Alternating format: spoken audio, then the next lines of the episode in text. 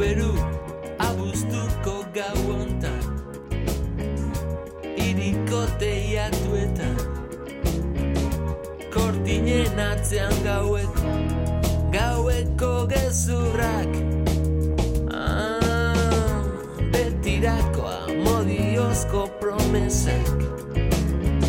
Biotzean izkutatzen dira Gaur bezelako gau batian Kotoizko itzak Airean Hau berua Xavier Kugaten hankatartin Bere begitxu pekindarrekin Ah, saloiko damak agurtzen Orkestra zuzentzen. Orkestra zuzentzen Airenian Hau beru ¿Qué tal estáis? Bienvenidos a la Casa de la Palabra. Emitimos a través de las sintonías de Radio Euskadi y Radio Vitoria. Para empezar tenemos comunicación con Buenos Aires. Espera nuestra llamada Pello Arrobarrena.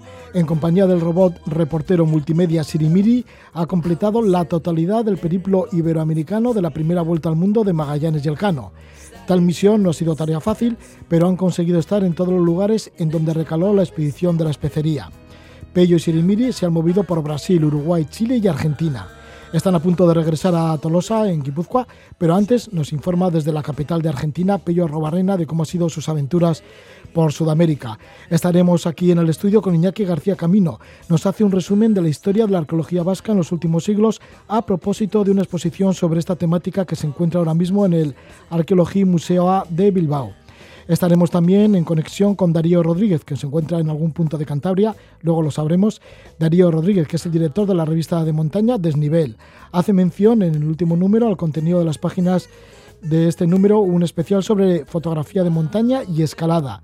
Es una galería de algunas de las mejores fotografías de la última década, hay fotos espectaculares y vertiginosas que se acompañan con anécdotas y entrevistas a muchos de estos fotógrafos. Darío Rodríguez, el mismo es fotógrafo de, de montaña y de escalada y nos hablará también de sus colegas, de estos colegas que aparecen en este monográfico de fotografía de montaña y escalada de desnivel. Ahora estamos con Pello Arrobarrena, tenemos conexión con Buenos Aires.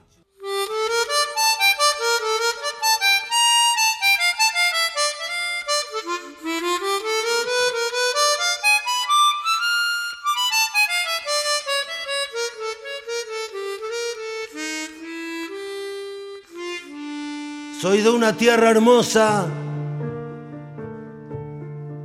de América del Sur. En mezcla gaucha de indio con español. De piel y voz morochas, bien mi guitarra. Que al mundo van las coplas y me fui yo. Con un rumor de nido volaban tras de mí.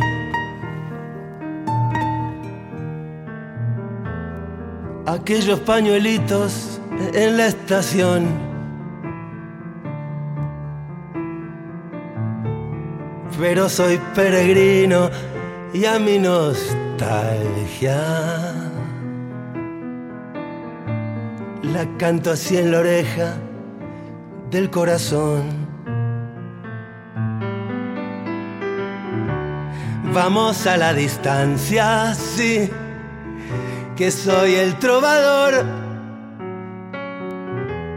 Si la distancia llama, yo jamás veré ponerse el sol.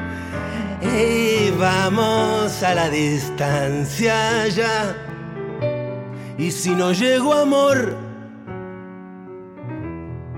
vos le darás mi alma de argentino y de cantor. Es la milonga del trovador del disco Tinta Roja de Andrés Calamaro, una canción que la tiene bien marcada nuestro invitado Pello Arrobarrena. Pello que se encuentra ahora en Buenos Aires, ya ha completado o está completando el periplo iberoamericano de la Vuelta al Mundo siguiendo la estela del Cano y de Magallanes, y también del grumete Pedro de Tolosa. Se encuentra ahí en, en Argentina, después de haber estado en Chile y en un montón de sitios. Pello Rebarrena, que junto con Sirimiri, el robot reportero, sigue la estela de Magallanes Elcano y este grumete, Pedro de Tolosa, que era de Tolosa, y se embarcó además en la Nao Victoria, con la que completó la primera vuelta al mundo. Pello y Sirimiri pues intentan dar esta vuelta al orbe, salieron el 10 de agosto de 2018 de Sevilla, al igual que lo hiciera Fernando de Magallanes y Elcano, y luego pues ha estado en muchos sitios, ha estado en Brasil, ha estado recorriendo puntos de Chile y de Argentina. Hicimos una conexión con él cuando se encontraba en Puerto Montt, allá al sur de Chile. Y ahora pues en Buenos Aires, a punto de regresar de nuevo para Euskadi y luego retomar la ruta por el otro lado, por Oriente, llegando a Filipinas y otros sitios. Pero antes tenemos esa conexión con Buenos Aires. ¿Está Pello o Robarrena? Gabón Pello. Gabón Roge, somos. Bueno, pues muchas aventuras desde que partieras de Sevilla, ¿no? En agosto de 2018 hasta ahora. Sí, muchas, muchas aventuras, muchas, mucho que contar, la verdad. Sí, en este periplo iberoamericano en el cual has tocado Portugal, Brasil, Argentina, Chile. Y Uruguay, no se te olvide que es un gran país. Sí, desde luego que sí, ¿cómo voy a olvidar de Uruguay? Por supuesto. Bien, Pello, y ahora te encuentras ya en Buenos Aires después de cosechar pues un montón de, vivencias, ¿no? Porque has tenido de todo en el camino y más aún en tiempos de pandemia. No sé cómo has podido pasar de frontera en frontera, de ir de lugar a otro, porque claro, tenías que visitar muchos de los puntos fundamentales de la expedición de Magallanes y Elcano. Bueno, pues sí, la, verdad que ha sido muy complicado viajar y cruzar fronteras, muchas gestiones, mucho correo electrónico y mucho WhatsApp y bueno, sí, ha sido muy complicado porque, por ejemplo, Argentina está completamente cerrado.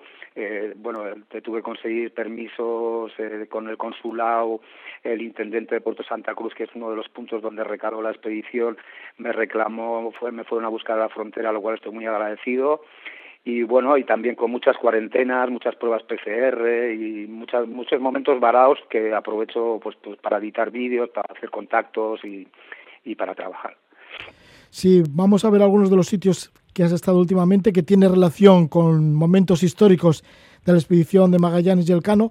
Por ejemplo, los canales patagónicos, porque te dejamos en la anterior conexión en Puerto Montt y ahí estuviste, ¿no? Queriendo llegar a los canales patagónicos. ¿Conseguiste navegar por allí, por las tierras australes de América? Eh, bueno, sí, en realidad el, destino era el estrecho de Magallanes, entonces yo estaba en Brasil a la espera de que abrieran Argentina, pero como no lo abrían hubo un momento dado que Chile abrieron la, la frontera. Entonces me fui, pues como la última vez en Puerto Montt, y de ahí navegué por los canales patagónicos, por Chiloé, la verdad que unos paisajes preciosos en, en varios ferries, que bueno, a un lado tenía las, la cordillera andina llena de nieve, el Pacífico por el otro lado, con algunos sustos en el ferry, porque en realidad íbamos tres o cuatro en el ferry, voy con muchos controles, de vez en cuando llegamos a un puerto y me llamaban por megafonía, Arroa Barrena, el señor Arroa Barrena, y decía, uy, ya está, ya me han pillado. Y, y, nada, luego al final la verdad que se portaban bien porque cada control estaba la armada, los carabineros, los de salud, y nada que, nada que fallara cualquier cosa pues, era complicado. Y bueno, tuve la suerte de, de estar, por ejemplo, después de cruzar los canales patagónicos, estuve en Coyhaique, en un lugar muy bonito, por ejemplo, las catedrales del mármol, que es un paisaje fascinante, donde ahí tuve la oportunidad de conocer contactos que uno va haciendo por el camino. Aileen, Aileen es la, la primera mujer latina que recorrió desde, desde Tierras del Fuego hasta Alaska en moto, que también me apoyó mucho. Y bueno, y luego ya de ahí pude tomar un, un avión que fue la hora muy, muy, para mí fue muy emocionante llegar al estrecho, después de tanto esfuerzo, llegar al estrecho de Magallanes volando y ver el paisaje que el grumete Pedro Tolosa eh, lo vio por mar, yo lo, tuve la fortuna de llegar en otra nave y verlo por, por el aire y fue muy bonito, la verdad. Sí, y luego navegaste por el mismo estrecho de Magallanes. Eh, por el estrecho de Magallanes eh, estaba pues todo muy complicado para navegar, entonces eh, tuve la fortuna de hacer amistad con un, un apasionado de la fotografía, Zoom Solitario, al que también estoy muy agradecido, y él se dedica a la logística de, de barcos y tal, entonces me estuvo llevando a, a, a muchos puntos, ¿no? De, bueno, en realidad la base era, estábamos en Punta Arenas, que es donde está la réplica la nao Victoria, y entonces fuimos desde Puerto del Hambre, que es hacia, el, hacia el oeste, hasta el Cabo de las 11.000 Vírgenes o Punta Dúngenes, que llaman ahora, que es el inicio del Estrecho de Magallanes, y estuve en todos los puntos, digamos, donde pasó la expedición, ¿no? Se hay en Punta Arenas, ya has dicho que estuviste, bueno, que está la réplica de la nao Victoria y además estuviste, porque te lo he visto en un vídeo, y eh, conociste a la Hermandad de la Costa, que son una especie de piratas que están por allí. Sí, la Hermandad de la Costa son una asociación eh, que, bueno, que llevan el, el look pirata y el lenguaje pirata, y entonces pues tuve la fortuna de conocerlos y como yo también cubro mucho el tema de la gastronomía, pues voy con la receta de mi mamá Conchi, voy compartiendo un poco y dando, bueno, eh, preparando comidas, haciendo fusión con los productos que hay en, en cada país.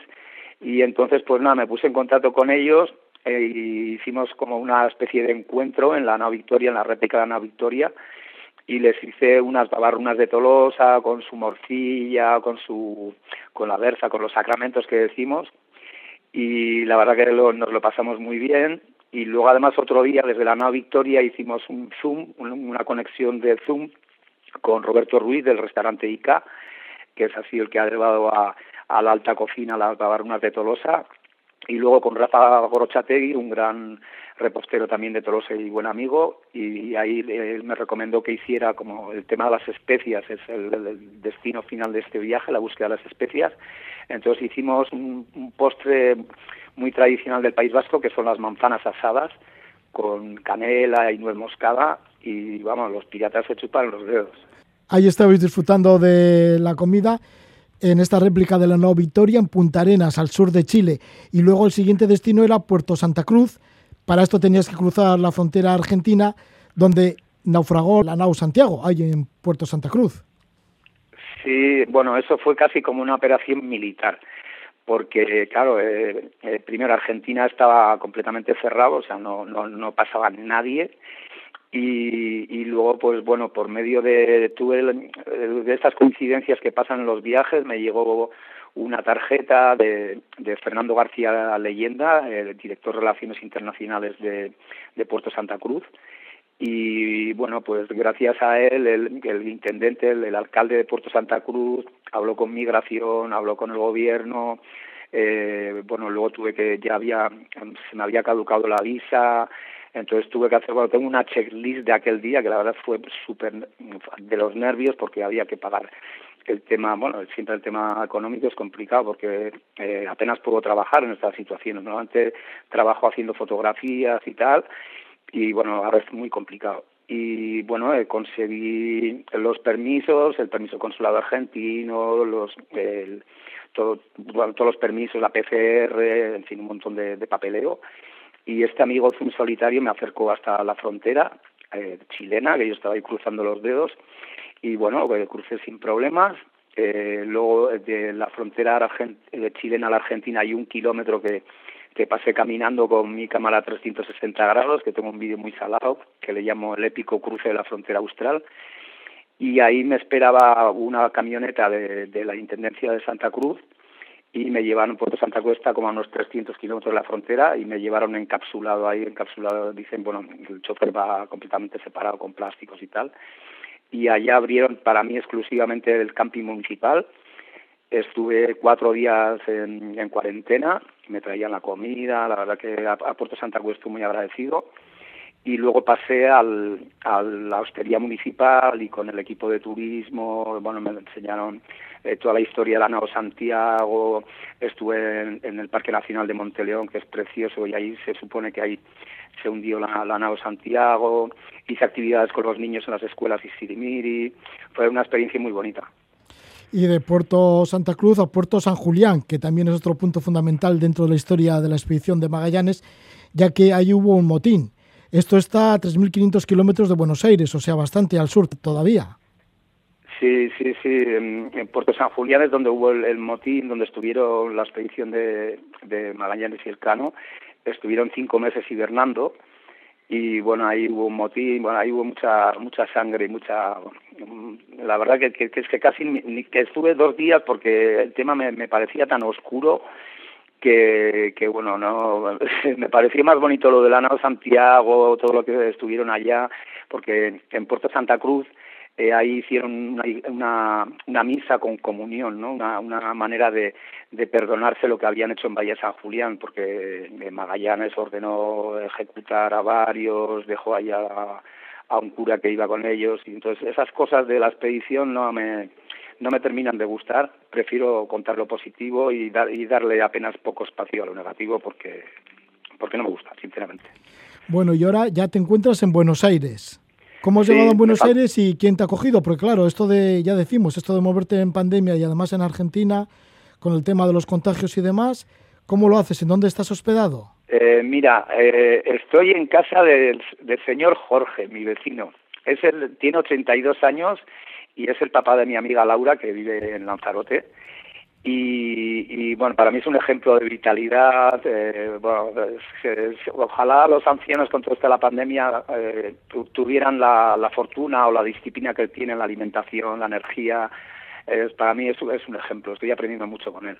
Y estoy en su casa y nos cuidamos mutuamente. Nos llamamos, hola vecino, buenos días vecino, ¿cómo estás? Y, y nada, y salimos a caminar y la verdad que estoy muy, muy bien. Después de esta estancia en Buenos Aires, pronto volverás de nuevo para tu localidad, para Tolosa, vuelves de nuevo para Euskadi, pero para dar el salto hacia Oriente. Sí, digamos que esta primera parte sería la iberoamericana, ahora me tocaría la parte asiática, que sería ya Filipinas, Indonesia, la isla de Borneo, toda esa zona. Ahí, ahí me imagino que sí poder navegar, lo que sí tendré que esperar un poquito a que aflojen todas estas cosas que hay ahora con la pandemia y bueno, aprovecharé pues para recabar apoyos, quiero editar un primer libro de esta primera parte y también pues editar los vídeos y empezar ya a hacer la, la docuserie, ¿no? la serie documental de, de, de, lo que va a ser todo el viaje. Mucha suerte, Pello, que regreses de nuevo para aquí, para Euskal Herria, que regreses a Tolosa. Pello Rebarrena, estamos en conexión, ahora se encuentra en Buenos Aires después de que saliera el 10 de agosto de 2018 de Sevilla, siguiendo la ruta que hizo Fernando de Magallanes y sus marinos en cinco naos.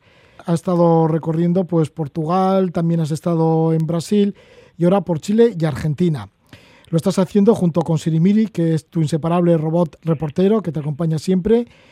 Y además no solo sigues a Magallanes y Elcano, sino que también te has preocupado en el grumete Pedro de Tolosa, que era de, de Tolosa también, paisano tuyo, y se embarcó en la nueva Victoria y terminó la vuelta al mundo, igual que el Cano. Sí, porque quiero contar, esta, esta aventura se cuenta desde el tema de los almirantes, de, los grandes eh, capitanes, pero nadie se acuerda de los bumetes y los humildes marineros, que sin ellos hubiera sido imposible el éxito de la expedición.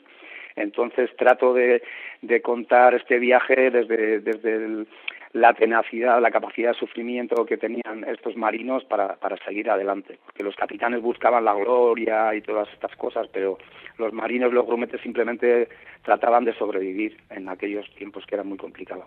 Sí, Pedro de Tolosa que te acompaña y te ha enseñado eso de la tenacidad y de aguantar lo que sea, pandemia y de todo, no ha podido contigo y ahí te encuentras siguiendo esta expedición de, de Magallanes y Elcano. Muchas gracias por esta conexión en Buenos Aires, Pello Arrobarrena, y buen viaje para Tolosa. Ya estaremos. Es, es Roge, a ver si nos vemos ya ahí en, en Euskadi. Seguro que nos vemos, Pello. Venga, agur. Gaua eta kia lokal horretan Urrundik etorritako abeslari baten ahotsa entzuten naho Eta gero dena bukatzia Zurekin izketan hasi naiz. Ez dakit nortzaren Ez zaitut ezagutzen. Baina zuk begiratzen didazu. Eta une batez neria izan zara une batez. Musika zeon gara izketan Zure lagunak musikaldizkari baten lan eiken du Enau ezautzen, enau ezautzen Baina zuk begiratzen dirazu Eta musika ergelak lagunduta bezarkatzen zatxut Dantzaikeko aitzakiarekin. Eta une batez negia zara. Eta nase sentitu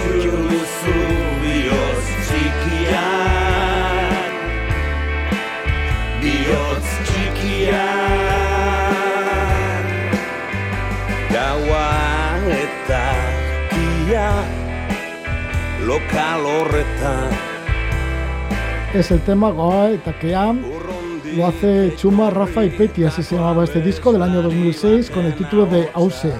Y aquí están Chuma Murugarren, Rafa Rueda y Petty. Vamos a recordar esa música de ese año, del año 2006. Y ahora pues nos vamos a ir hacia la Arqueología y Museo A de Bilbao, ya que hay una muestra, una exposición sobre la historia de la arqueología vasca, desde los primeros estudios realizados en el siglo XVIII hasta la actualidad, a través de más de 100 piezas originales. Viene a ser un homenaje a los arqueólogos y arqueólogas pioneros y pioneras de épocas anteriores. Nos acompaña Iñaki García Camino, director técnico de Arqueología y Museo A de Bilbao. Durante 18 años, Iñaki fue arqueólogo de la Diputación Foral de Vizcaya. Es doctor en Historia gracias a una tesis sobre el poblamiento de Vizcaya en la Edad Media a través de los datos de la arqueología. Le damos la bienvenida. Gabón, Iñaki. Gabón. Bien, Iñaki, pues vamos a dar un repaso breve a la historia de la arqueología vasca y esos arqueólogos y también vamos a conocer un poco esta exposición de arqueología y museo A. Eh, ¿Qué existía antes del siglo XVIII? Bueno, antes del siglo XVIII, fundamentalmente lo que existía era eh, coleccionismo. Es decir, eh, se recogían materiales eh, arqueológicos, pero no desde una perspectiva científica. Eh, se recogían pues por sus caracteres estéticos, artísticos y en el mejor de los casos eran interpretados desde un punto de vista histórico para ilustrar los debates de aquel momento. Unos debates que eh, funcionaban o se desarrollaban en torno a eh, la población vasca como heredera de Tual, el nieto de Noé. Entonces todo se interpretaba desde ese punto de raíz bíblica, ¿no? Y cuando aparecían algunos materiales que pudieran ser extraños, como eh, dólmenes que no se entendía lo que eran en aquel momento, eh, pues eh, se interpretaban como el resultado de las invasiones eh, celtas o romanas que afectaron al país en aquel momento. ¿Y cómo se creía que esto del nieto de Noé que, que estuvo por aquí o que se asentó en la península ibérica? Sí, en la península ibérica, sí. Eh, bueno, pues es una tradición bíblica que, que, bueno, que el nieto de Noé eh, partió, como se dispersaron todos sus, sus, sus, sus hijos y sus nietos, se dispersaron y poblaron el mundo, ¿no? Y a Tubal le correspondió esta parte del occidente, ¿no?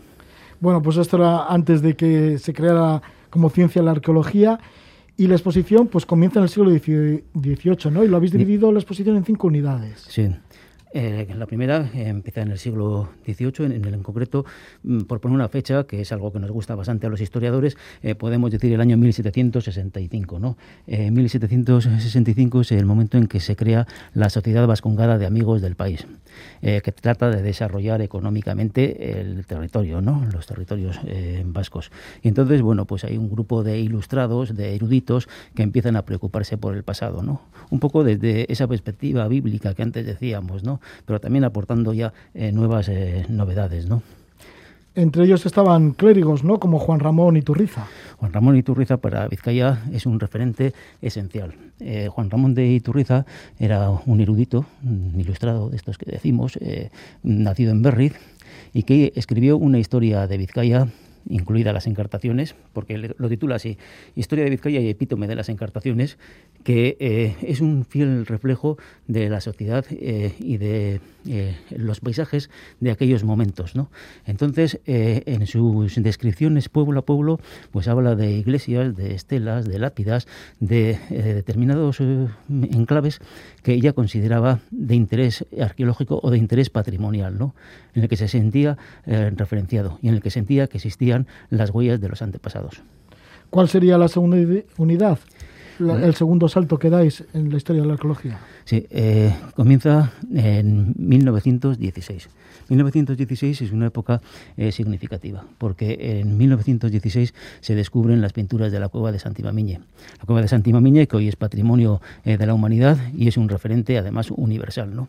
Pues se descubren las cuevas y un equipo multidisciplinar formado por José Miguel de Barendirán, Enrique Eguren y Telósforo de Aranzadi iniciaron las excavaciones dos años después, en el año 1918, y tras las excavaciones, o al tiempo que las excavaciones de Miñe, pues excavaron otras eh, multitud de dólmenes, de túmulos, y permitieron recuperar unos materiales muy importantes como documentos históricos y que poco tenían que ver con los que se habían recuperado en la época anterior, porque son mucho más modestos. Como decía antes, en, el siglo XIX, pues fundamentalmente eran los objetos artísticos, estéticos, bellos, los que eh, se consideraban parte del patrimonio. Eh, a partir de estos momentos son objetos cotidianos, eh, herramientas, eh, piedras, incluso que vistas por un profano no, no serían más que piedras. y que sin embargo, pues al aparecer en un contexto estratigráfico, en una excavación arqueológica, con marcas de uso, de haber sido talladas, etcétera, pues sí se empezaron, se valoraron por, por ello, ¿no? Porque eran los testimonios de las personas que nos habían precedido. Podían ser algo así como los padres de la arqueología vasca, estas tres personas que has nombrado, José Miguel de Barandelán, que es antropólogo, Enrique Guren, que es geólogo, y Telesforo Aranzadi, que es antropólogo físico. Sí, se puede considerar que son los padres de la arqueología vasca. Eh, ellos formaron a otros, como a Jesús Altuna, Juan María Pellaniz, eh, Ignacio Barandiarán, Armando Llanos, y ellos nos formaron a nosotros, a la eh, como podamos decir, de, tercera generación, los que acabamos la carrera en torno a eh, los años 80, eh, que también eh, pues rompimos un poco y fuimos los primeros, ha sido la primera generación que ha podido vivir de la arqueología, ¿no? Sí, y este primer periodo fue un periodo fructífero muy fructífero, porque eso, como comentaba, se hicieron multitud de excavaciones, se recuperaron muchísimos materiales eh, y lamentablemente eh, concluyó de forma eh, traumática, de forma violenta por la guerra civil. Se encontraba Barandierán excavando en la cueva de Urtiaga cuando vio en el valle movimientos de tropas y movimientos un poco extraños, ¿no? y bueno, y tuvo que abandonar la excavación en la cueva de Urtiaga, que está en Deva, y pasó por Vitoria, por el seminario, y marchó a continuación al exilio. Así, que este periodo fructífero termina con la guerra civil en el año 1936. En, 1936, sí. Con la guerra civil y la marcha de Bandirán al exilio, el equipo multidisciplinar de los tres eh, eh, antropólogos eh, se rompe y bueno y empieza una nueva fase una nueva fase. ¿Y quién continúa estas investigaciones entonces, después de la guerra? Se continúa poco eh, y habría que matizar en los distintos territorios. Por un lado, en Iparralde, en el País Vasco continental, eh, Barandierán continúa los estudios. Eh, continúa los estudios de dólmenes fundamentalmente y se pone en contacto con investigadores europeos, lo cual le permite actualizarse y modernizar sus líneas de investigación y sus trabajos. Por otro lado, en lo que actualmente es la comunidad eh, autónoma vasca, en Vizcaya, en Guipúzcoa y en Álava, la arqueología se ralentiza mucho, eh, especialmente en Vizcaya y en Guipúzcoa. Eh, no hay proyectos de investigación. Como mucho, los directores de los museos, como Jesús Larrea, recogen algunos elementos que si no lo hubieran hecho se hubieran perdido, pero que ellos le, dan valor, como una estela que se puede ver en la, en la exposición, que es prácticamente una, una piedra antropomorfa, pero que no tiene tampoco ninguna gracia, tiene mucha gracia, pero que no es muy espectacular, ¿no?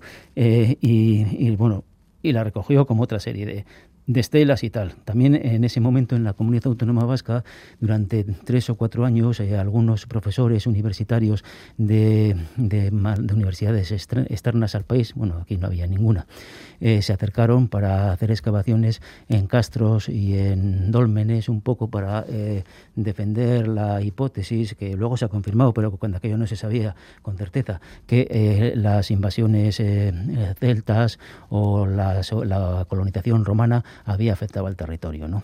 Y luego, donde sí que se desarrolla notablemente la arqueología es en Navarra, porque eh, las transferencias en cultura pasaron muy pronto a la Diputación, porque no fue provincia traidora y entonces sí que se desarrollan excavaciones en, sobre todo en castros y en ciudades romanas.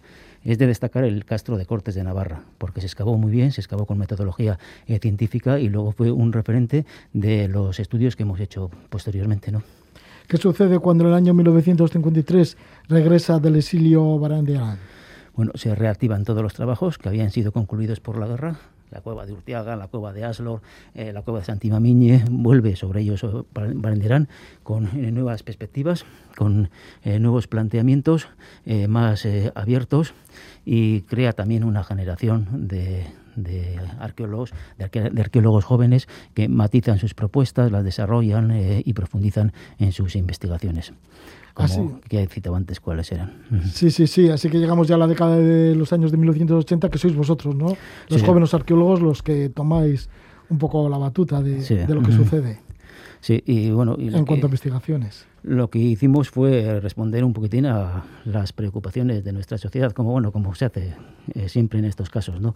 Eh, era un momento en el que las eh, transferencias de cultura eh, pasaron a las eh, a los gobiernos, a los recién creados gobiernos autonómicos y se empezó eh, a conocer el patrimonio y empezamos ya como sociedad me refiero a reconocernos en ese patrimonio, en patrimonio que había si- sido olvidado en los años anteriores, pues eh, por poner ejemplos, eh, pequeñas ermitas, caleros, neveras, yacimientos eh, de muy poca entidad, sin ser tan espectaculares como Numancia y otras eh, que existen al, al sur. Pues se empezó a valorar todo ese patrimonio y se empezaron a hacer nuevas preguntas, eh, nuevas preguntas eh, sobre las preocupaciones actuales, eh, sobre la distribución de los productos que aparecían en las excavaciones, sobre la arqueología de género, porque la mujer había estado invisibilizada en la historia prácticamente, es decir, no, no aparece, se, habla en genérico de hombres, ¿no? Y el papel de la mujer ha quedado muy relegada, ¿no? Pues entonces ahora, como es una preocupación de nuestra sociedad, se empieza a investigar sobre ese tema, sobre la actitud del- de las personas ante la muerte, ante el más allá, sobre los conflictos y la resolución de los conflictos. Y todo eso se hace desde una perspectiva científica a través de la eh, arqueología. Así que hoy en día los descubrimientos, por supuesto, son mucho más rápidos que los que investigaban anteriormente los arqueólogos. Bueno, son diferentes, se hacen eso, unas analíticas mucho más complejas, se recogen materiales y objetos que son considerados patrimonio, en tanto que son documentos históricos que antes no lo eran, ¿no? Por ejemplo, eh, y eso se puede ver, muy claro en la exposición. La, la zona o la sección más antigua de la exposición, pues eh, tiene objetos eh, grandes, eh, con cuencos grandes, mosaicos, etcétera. Y en esta pequeña, en esta última ya hay cosas mucho más pequeñas. Eh, hay de tierras, semillas. eh, eh, objetos eh, bueno que no son nada si no fueran porque han aparecido en un contexto eh, arqueológico y de ellos se puede extraer información para conocer el funcionamiento de las sociedades del pasado. Hasta se puede encontrar alguna lata de conserva recogidas en una trinchera en la guerra civil, Sí. en vuestra exposición. Sí, sí, así es. Eh, por ejemplo, eso, en la vitrina de, que está dedicada a, la arqueología del conflicto, pues podemos ver, conviviendo en la misma vitrina, eh, un, un torso de una persona eh, fallecida en un combate en, e- en la época del Neolítico, atravesada por una, por una punta de flecha de siles. Eh, se puede ver en esa misma vitrina eh, unas balas de la fábrica de Orbaiceta, ¿no? como reflejo de la institucionalización, institucionalización de la violencia. ¿no? Y se puede ver también unas latas que pues, servían para que los que se- milicianos, etcétera, eh, en las trincheras pudieran eh, subsistir. Estamos escuchando a Iñaki García Camino, director técnico de Arqueología y Museo de Bilbao. Es doctor en Historia y nos está comentando un poco ese proceso desde el siglo XVIII hasta hoy de la historia de la arqueología que se encuentra también en exposición. ¿no? Mostráis además con objetos todo esto que nos estás contando. Sí, eh, los objetos son fundamentales. Hemos querido recurrir a objetos para hacer el discurso, porque eh, a través de esos eh, objetos eh, podemos ver cómo va evolucionando, evolucionando el patrimonio y la concepción que tenemos del patrimonio y en función de las preocupaciones nuestras, en función de las preocupaciones de cada grupo eh, social. Probablemente las preguntas que nos hagamos o que se hagan sobre el pasado dentro de 20 años serán diferentes y mucho más enriquecedoras que las que nos hacemos en estos momentos, ¿no? Esta exposición en el Arqueología Museo de Bilbao estará hasta noviembre. El museo lo podemos encontrar en las calzadas de Mayona número 2, en el casco viejo de Bilbao, junto a la salida del metro. Y además, bueno, pues lo interesante también son las visitas guiadas. Sí. Eh, es una exposición que bueno, recomendamos que se haga con visita eh, guiada. No es necesario porque tiene paneles y tiene eh, determinados elementos que permiten seguir la exposición correctamente, pero con visita guiada se hace más amena y es más fácil de, seguir. Y visitas guiadas con llamar al museo y solicitarla ya es suficiente. Pues muchas gracias por estar con nosotros, gracias por venir y por contarnos qué es lo que se puede visitar y lo que mostráis en esta exposición sobre la historia de la arqueología vasca desde el siglo XVIII hasta la actualidad, que se recoge aquí en el, en el Arqueología Museo de Bilbao. Muchísimas gracias por la visita, Iñaki García Camino. Soy.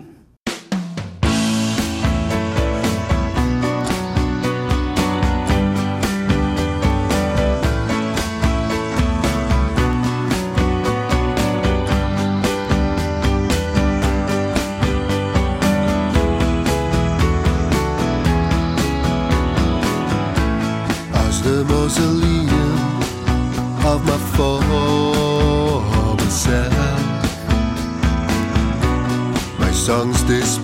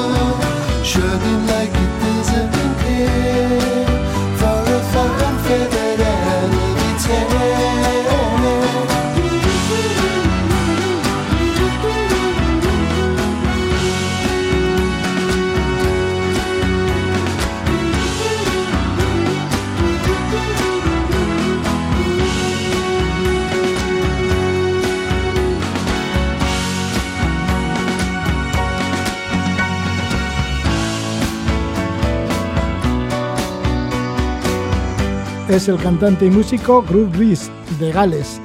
Él formaba parte del grupo Super Animals y este disco en solitario se titula Siki New Woods. Y esto nos va a llevar a descubrir las nuevas páginas de la revista Desnivel. La revista Desnivel lleva 40 años de andadura, comenzaron en el año 1961 y el último número es un especial titulado Fotografía de montaña y escalada, una recopilación de grandes autores con fotografías captadas en la última década. Entre los fotógrafos se encuentra el propio Darío Rodríguez, que también es el director de la revista Desnivel. Con él hablamos. Bienvenido, muy buenas noches, Darío. Muy buenas noches, Roge. Que te encuentras en Liébana, en Cantabria, en donde tienes también la oficina de Desnivel. Y me gustaría preguntarte cuál es el espíritu fotográfico de la revista Desnivel, porque una de las características de Desnivel es que siempre ha tenido muy buenas fotografías y habéis tenido bastante empeño en ello y mucho cariño también con el tema gráfico. Sí, bueno, primero, más que oficina en Líbana, lo que tengo es casa en el Valle de Líbana, en un lugar precioso, a los pies de los picos de Europa. Y hoy en día, pues gracias a las nuevas tecnologías, pues intento trabajar desde, desde aquí, desde la montaña, desde un lugar fantástico como es el Valle de Líbana, eh, con los picos de Europa de, de fondo, pues intento intento trabajar desde aquí, que para mí es un sueño. Y la fotografía y el mundo de la montaña y la escalada, pues siempre han ido ligados. El, alpinismo, el montañismo es un es, más que un deporte, es una es una cultura, no es un estilo de vida. Y en esta cultura, pues hay muchos artes. Está eh, la escritura, la literatura, está la música, está el cine y posiblemente uno de los artes más importantes junto con el de la escritura, de la literatura, pues sin lugar a dudas ha sido la fotografía. La fotografía está íntimamente ligada a nuestro a nuestro deporte. Los alpinistas, los escaladores que siempre han intentado reflejar, bueno, la belleza de la montaña es algo que la cámara de foto es es fantástica para para para captarlo y nosotros en desnivel efectivamente desde desde nuestros inicios desde, el año 81 pues el mismo cuidado que pusimos en, en los textos en la información que transmitíamos, pues lo hemos puesto en las imágenes y es un poco la seña de identidad de nuestra revista. Nuestra revista va cuidada en la selección de fotos, en los textos y luego, bueno, el tema de la impresión, pues también lo cuidamos muchísimo y mantenemos, pues, de esta forma, pues, lo que es eh, el, periodismo tradicional que se caracteriza por su, por su, por su calidad y por su perdurabilidad, ¿no? Por su permanencia en, el tiempo. Y en esto la, la fotografía ha sido absolutamente eh, clave y la fotografía más es la mejor manera pues de, de reflejar una mejor manera de reflejar lo que ha sido la evolución de nuestro de nuestro deporte y lo que hemos intentado en este número de, desnivel es reflejar los diez últimos años de, de montaña y escalada pues a través de las mejores imágenes de algunos de los fotógrafos pues más significativos del mundo de la montaña. Sí, y en estas imágenes de la última década y su historia, pues cada una de estas imágenes pues tiene sus motivaciones y anécdotas que las vais señalando. Y son varios los autores. Para empezar, estás tú mismo, Darío, con tus fotografías. sí, inicio la revista. Bueno, para mí el, periodismo es, es, mi vida y dentro del periodismo eh, me apasiona tanto escribir como como la, como como hacer fotos eh, de siempre desde que era desde que era un chaval desde que empecé a salir a la montaña pues cogía la cámara de, de mi padre con película en blanco y negro que lo revelaba yo mismo que ampliaba que ampliaba yo mismo con una con una ampliadora y bueno de aquello hemos pasado a la a la época a la época digital. Para mí me resulta imposible concebir el el periodismo, concebir mi, mi oficio, mi trabajo sin una cámara, cámara de fotos eh, empecé con la película en blanco y negro, la diapositiva y luego hemos pasado a la, a la, a la fotografía digital que el cambio ha sido absolutamente eh, sobre todo en lo que lo que es la inmediatez y lo que es la, la facilidad. Yo cuando empecé a hacer fotos pues era algo eh, que realmente hacer buenas fotos llevaba un costo de tiempo y un costo importante a nivel económico y ahora mismo pues hacer fotos pues es algo mucho más fácil lo estamos viendo con los teléfonos móviles. Lo que pasa es que eh, ser un buen fotógrafo es captar capaz de capturar ese, ese momento que todos estamos buscando, pues eso está solo al alcance de unos pocos y eso es lo que hemos intentado reflejar en este número, los mejores fotógrafos de, de estos últimos años y además la fotografía, aunque siempre ha habido muy buenos fotógrafos de montaña y escalada, la verdad es que en los últimos años el nivel que se está alcanzando es, es altísimo, sobre todo en cuanto a la, a la composición fotográfica. Parecía que en el mundo de, de la montaña de escalada, que, que, estaba ya todo hecho, que era mucho, muy difícil coger nuevos ángulos, capturar eh, diferentes perspectivas y sin embargo ha llegado una nueva generación de fotógrafos que está haciendo imágenes absolutamente increíbles. Sí, en busca de ese momento está clarísimo, por ejemplo, una fotografía que aparece con el título de Salto entre nubes del fotógrafo austriaco Heinz Sack. Sí, Heinz Sack es un fotógrafo que, bueno, es uno de los grandes fotógrafos de, de montaña. Su libro, él hizo un libro en el que recogía eh, prácticamente a todos los grandes escaladores del momento, se llamaba Rockstars. Este libro pues ha sido una auténtica biblia tanto para los otros fotógrafos como para otros, eh, para los escaladores, porque veían ahí, bueno, era un libro que en una época en la que todavía no existía internet y la cultura se transmitía eh, solo a través del papel impreso, televisión y radio, pues este libro fue un libro absolutamente referente, a un libro eh, motivacional hasta el punto que el propio Aramondra eh, le escogió a, a Genta pues para cuando hizo su escalada en en Yosemite, cuando hizo Down Wall, la vía más difícil de, el capitán en libre, pues escogió a un fotógrafo como es Heinza, que era un poco un fotógrafo de la vieja generación, pero un fotógrafo que para la Mondra pues representaba sus sueños de, de su de juventud.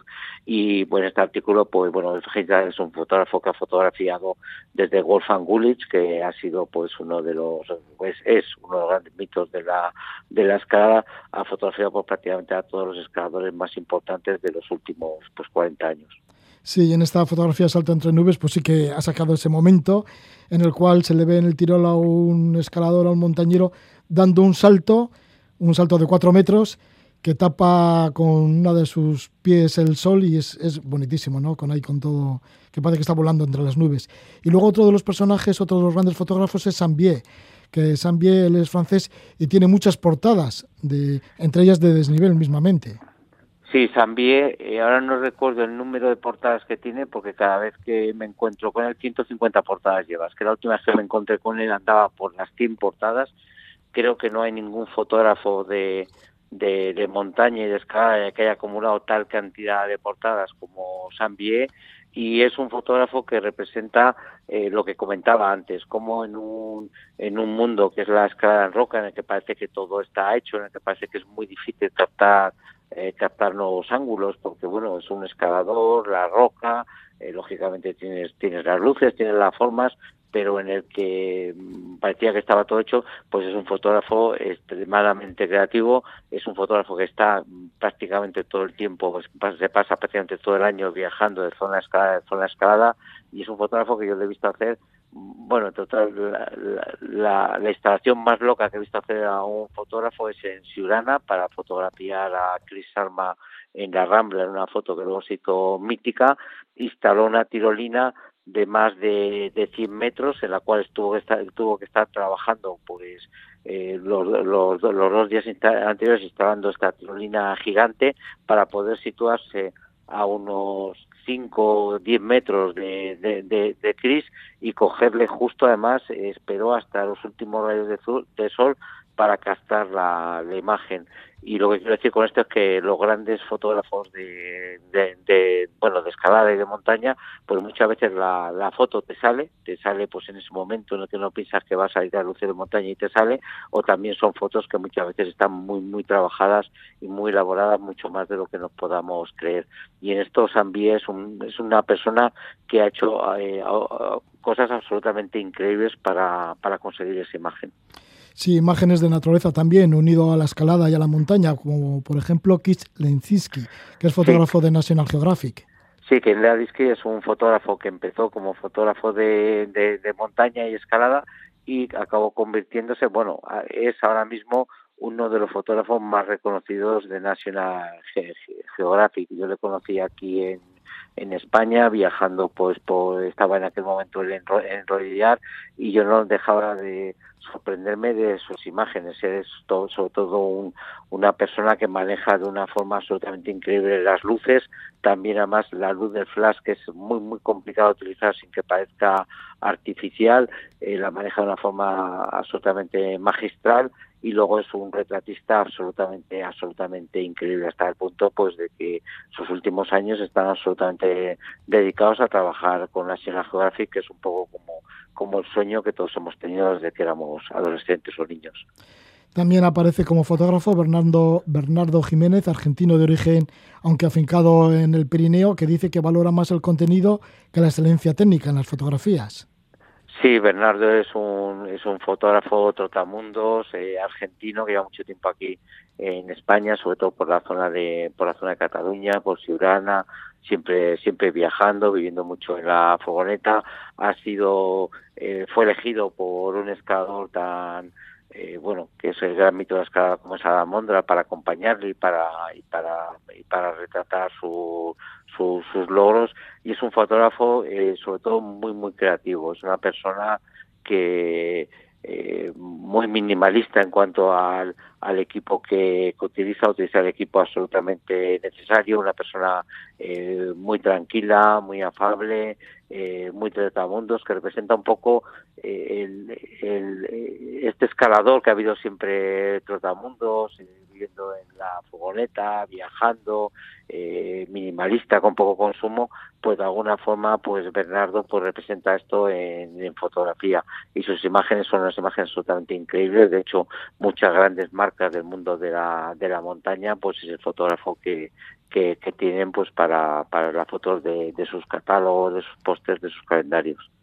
Está también Fernando Guevara, guía de montaña, fotógrafo radicado en Chamonix, que como todos los que se presentan en el último número de desnivel, tiene unas fotografías impresionantes, vertiginosas, sí, vamos. Sí, en este número hemos hemos eh, hemos, hemos seleccionado a la verdad que la selección puede haber sido infinita por lo que comentaba antes de que el nivel eh, ahora mismo de la fotografía de, de escalar y de montaña es, es altísimo hay mu muchos fotógrafos realmente buenas buenos, gente muy, muy, muy, muy dedicada, muy, muy especializada. La fotografía de montaña y escaladas es una fotografía que, que, es muy exigente porque eh, bueno en montaña pues pues lógicamente pues juegas en un terreno eh, complicado pues de acceder de moverte de, de riesgos y en el mundo de la escalada pues tienes que estar pues utilizando eh, cuerdas fijas para moverte mo montando instalaciones que a veces son eh, no son delicadas pues si instalas bien pues eh, eh, no, no, no son peligrosas, pero sí que son muy, muy espectaculares, ¿no? Estos fotógrafos que, que, se cuelgan en Yosemite, que desde la misma cima, o bueno, muchas imágenes que hay en este número de la revista de gente tomando imágenes a 200, 300, 400 metros del suelo, pues la verdad es que es una, es un tipo de fotografía eh, muy, muy exigente, eh, que exige muchísima creatividad en lugares donde a veces tampoco tienes mucha capacidad de, de, movimiento, porque cuando estás colgado de una cuerda fija, los ángulos que tienes pues son, son, son limitados.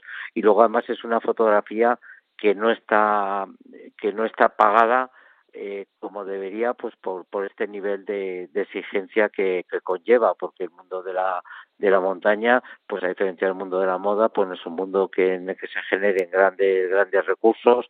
Las revistas de montaña, los medios de montaña, pues somos también muy, muy humildes. Y todos estos fotógrafos que vemos en este número de desnivel es gente que sobre todo toma estas imágenes por, por pasión, porque realmente les, les gusta la, la bueno, le gusta la, la montaña, le gusta la escalada.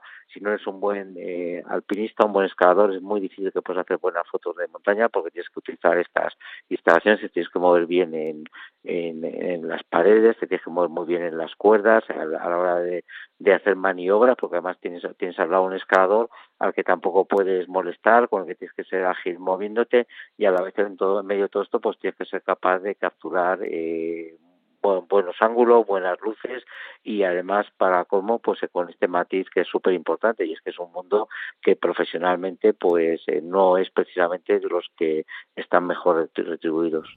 Estos autores y un montón de fotografías, estos autores y muchos más aparecen en este número especial Fotografía de Montaña y Escalada del último número de la revista Desnivel, revista de montaña. Estamos con su director, con Darío Rodríguez, que nos habla desde Liébana, en Cantabria. Muchísimas gracias por esta conexión, Darío Rodríguez. Muchas gracias a vosotros, porque la verdad es que siempre es un lujo hablar con vosotros y es un lujo como llevas tantos años transmitiendo la, la cultura y, y, el mensaje de la, de la montaña, de la escalada y de la aventura. Gracias, que vaya todo bien con Desnivel. Gracias a vosotros.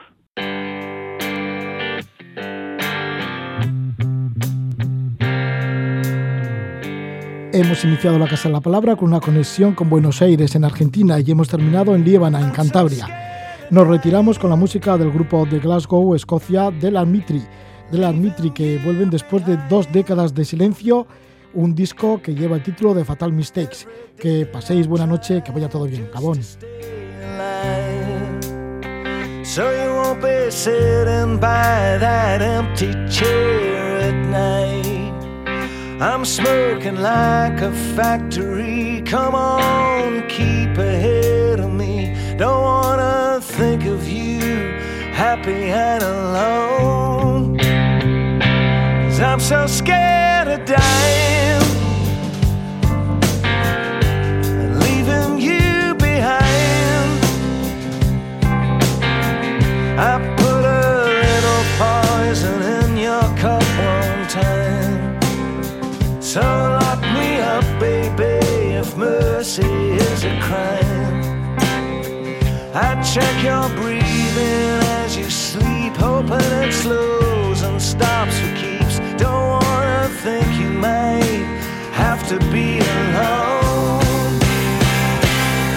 so scared.